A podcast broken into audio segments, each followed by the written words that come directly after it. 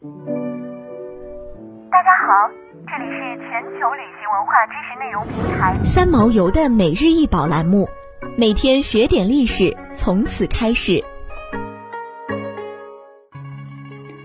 每天学点历史，从每日一宝开始。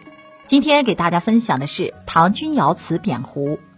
这件钧窑瓷扁壶通高二十九点二厘米，通体施棕色釉料，壶壁上流淌着不规则的蓝色斑纹，现收藏于大都会艺术博物馆。钧窑是钧窑及钧台窑，是在柴窑和鲁山花瓷的风格基础上综合而成的一种独特风格。唐代花釉瓷器的出现，为钧窑的兴起奠定了良好的技术基础。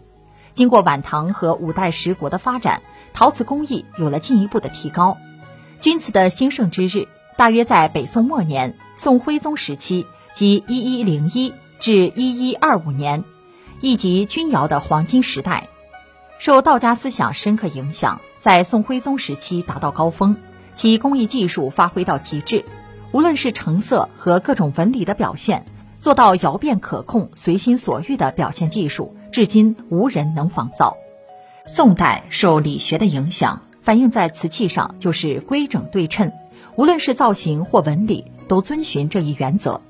特别是北宋官窑钧瓷，不论文房用具或大型祭器，都严格遵守这一原则，规整对称、高雅大气、宫廷气势，一丝不苟。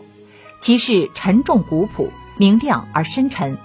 钧窑瓷极其珍贵，这在民间有众多的说法，比如纵有家产万贯，不如钧瓷一件；钧瓷无对，窑变无双；入窑一色，出窑万彩等等。而扁壶是西夏瓷器中比较常见的器物，也是最具民族特色的器物，产量较大，制作精美。扁壶的两侧有双耳或四耳，以便穿绳提拿或携带。